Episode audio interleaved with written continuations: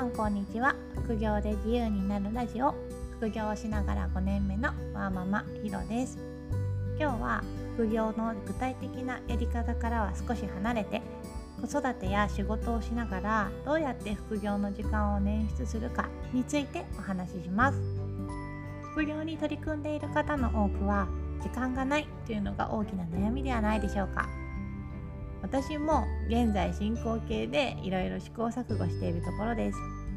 もっと時間があったらいいなっていうのはもう毎日のように思います。ただ副業を始めるようになってから副業を始める前よりも時間の使い方はずっと良くなったと思っています。副業にチャレンジしている方で時間が足りない方特にお子さんがいる方や主婦の方に聞いていただけたら嬉しいです。それでは早速どうやって副業の時間を捻出しているのか3つご紹介します。1つ目は家事の時間を短縮すること。2つ目は無駄な時間を徹底的に省くこと。3つ目は家族に協力してもらうことです。1つ目の家事の時間を短縮することについて賛否両論あるかもしれませんが私は家事は手を抜いています。どうやって手を抜くかというとまずはありきたりですが時短になる家電を導入しています。お家の1階と2階にルンバを1台ずつ。キッチンには食洗機がついてます。乾燥機付きの洗濯機は子供が小さくて安全面が不安だったのですが多分もうすぐ買うと思います。私はもともとお金を使うのに臆病なタイプでなかなか便利だとは分かっていても家電を買う勇気がなかったです、まあ、ただ主人が家電が好きで主人の意向で購入したのですが結果的に良かったと思っています。時短家電を導入する以外でも結構家事は適当にやってます。例えば料理で10分でささっと70点ぐらいの料理ができるとしてでも一方で30分かけたらなんか彩りとか盛り付けとかすごく考えた100点のメニューになる。そういうもう2択だったら私は迷わず10分で70点の前者を選びます。料理はもう洗い物を減らすために基本的に1つのお皿に盛り付けちゃうことが多いです。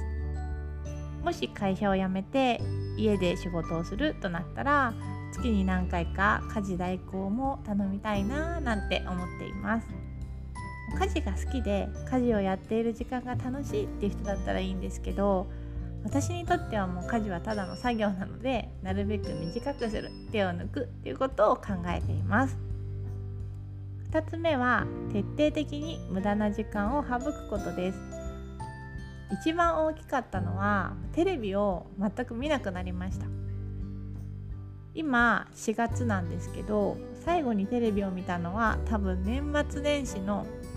特番お正月の実家で見たのが最後だと思います。あと YouTube や音声を聞く時間は家事をしている間とせどりの梱包をしている時間だけというふうに限定しています。インプットとして確かに勉強になることはあるんですけどやっぱりアウトプットしないと稼げないなっていうのは痛感したのでもうインプットはもう1割か2割アウトプットを8割か9割ぐらいのバランスっていうのを常に意識しています。子どもたちはなんか Amazon の Fire タブレットで好きな動画を見たりなんかアプリをやったりしています。主人は Netflix で海外ドラマを見ていますが私は見ません。海外ドラマを見ている時間があったら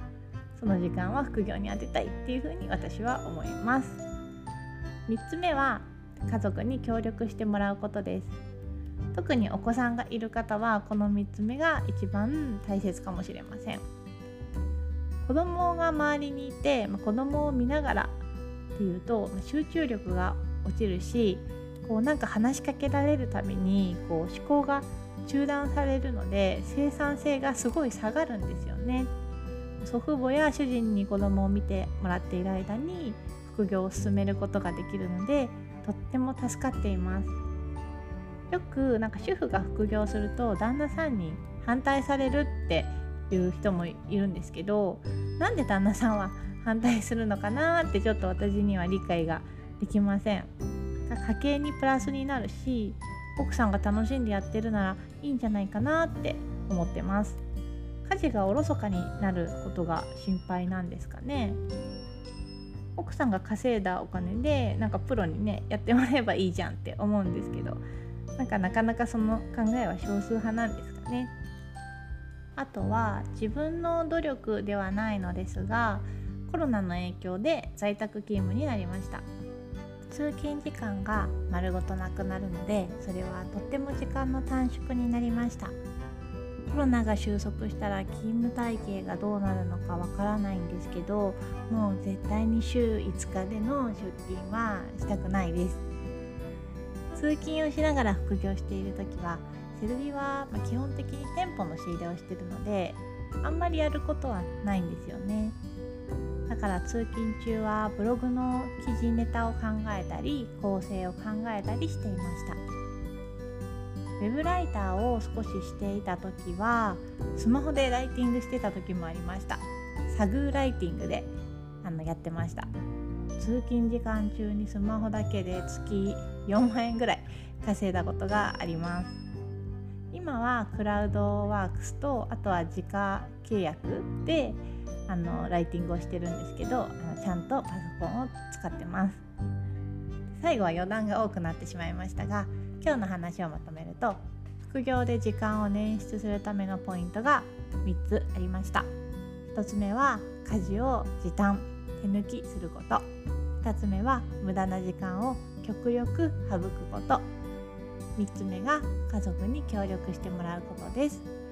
なんとか時間を捻出して副業頑張りましょう。それでは次回の配信でまたお会いしましょう。ひろでした。さようなら。